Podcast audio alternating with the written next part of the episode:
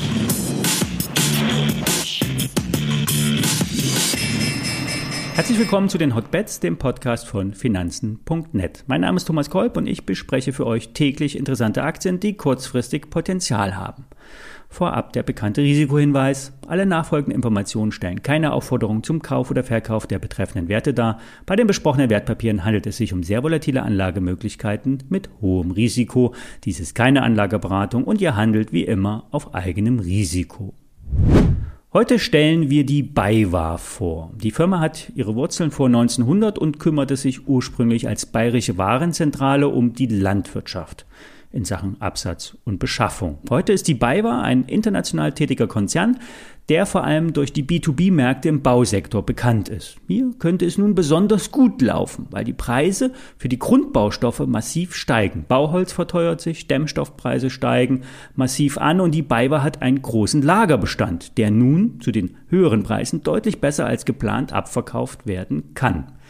Bei heutigen Renovierungsprojekten muss viel stärker Wert auf Nachhaltigkeit und Klimaschutz gelegt werden und das kostet in so einer Kernsanierung Geld, teilweise viel Geld und kommt unter anderem den Handelskonzern BayWa zugute. Neben dem Brot- und Buttergeschäft wie Baustoffe, Heizpelle, Traktoren und Obst soll das Geschäft mit erneuerbaren Energien zum Gewinnbooster werden. Eine Konzerntochter bietet die Entwicklung, Betrieb und die Materialbeschaffung für Solarparks an. Hier sind äh, Projekte in einem Volumen von 3,5 Gigawatt bereits realisiert und über ein Gigawatt steht als Neugeschäft 2021 in den Büchern. Bayer will mittelfristig auch Strom selber produzieren und vermarkten. Schließlich lässt sich Solarstrom heute durchaus günstig produzieren. Wenn man dann den Strom zum Endkundenpreis direkt an Firmen verkauft, ist da gute Marge zu machen. So sieht es auch das Bankhaus Metzler. Das Kursziel liegt bei 52 Euro in der Aktie. Der Wert steht ebenfalls auf der Empfehlungsliste der Börsenmedien aus Kulmbach. Hier sieht der Nebenwetter-Experte Florian Söllner noch Potenzial. Der Wert wird weiterhin empfohlen, auch wenn die Aktie in mehreren Schüben schon gut zugelegt hat.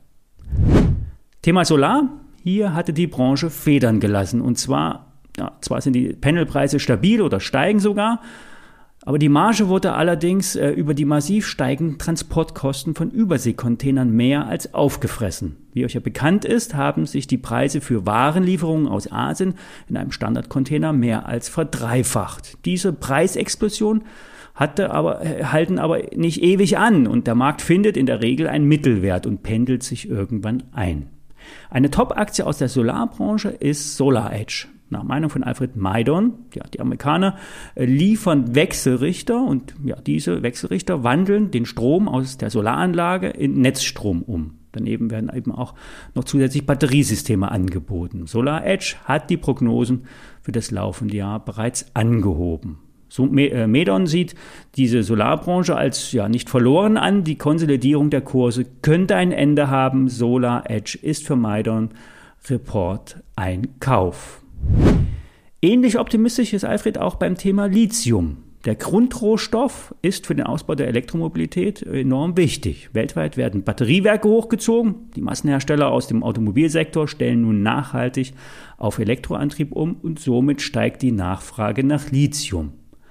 Im Fokus der Börse ist nun Livent. BMW hatte unlängst einen Mehrjahresvertrag zur Lieferung von Lithium für seine Batteriezellen mit Livent geschlossen. Das Volumen beträgt fast 300 Millionen Euro. Livent hatte Produktionsprojekte von Nemaska Lithium übernommen und die kanadische Firma, äh, die war in die Pleite gerutscht. Living führt nun die weit fortgeschrittenen Projekte fort und kann bald in Produktion gehen. Mittlerweile ist ja der Preis für Lithium aufgrund der weltweiten Nachfrage um 90 Prozent gestiegen, nachdem es im Vorjahr massiv, in den Vorjahren massiv nach unten ging. Von Experten wird nun erwartet, dass die Nachfrage bald massiv das Angebot übersteigen wird, weil, ja, weil die Produktionskapazitäten Kapazitäten sich nicht so einfach hochfahren lassen. Ja, meist ist ein Projektverlauf von fünf Jahren nötig. Und hier hat Living jetzt einen Vorteil und kann mit den kürzlich übernommenen Projekten bei den Abnehmern punkten. Siehe Vertrag mit BMW. Der Lithiumabbau ist nicht unumstritten. Zwar ist der Rohstoff Lithium in Unmengen vorhanden, doch der Abbau wird nicht gerade umweltverträglich durchgeführt. Hier wird es in Zukunft mehr Nachfragen nach Herkunft und Produktion geben.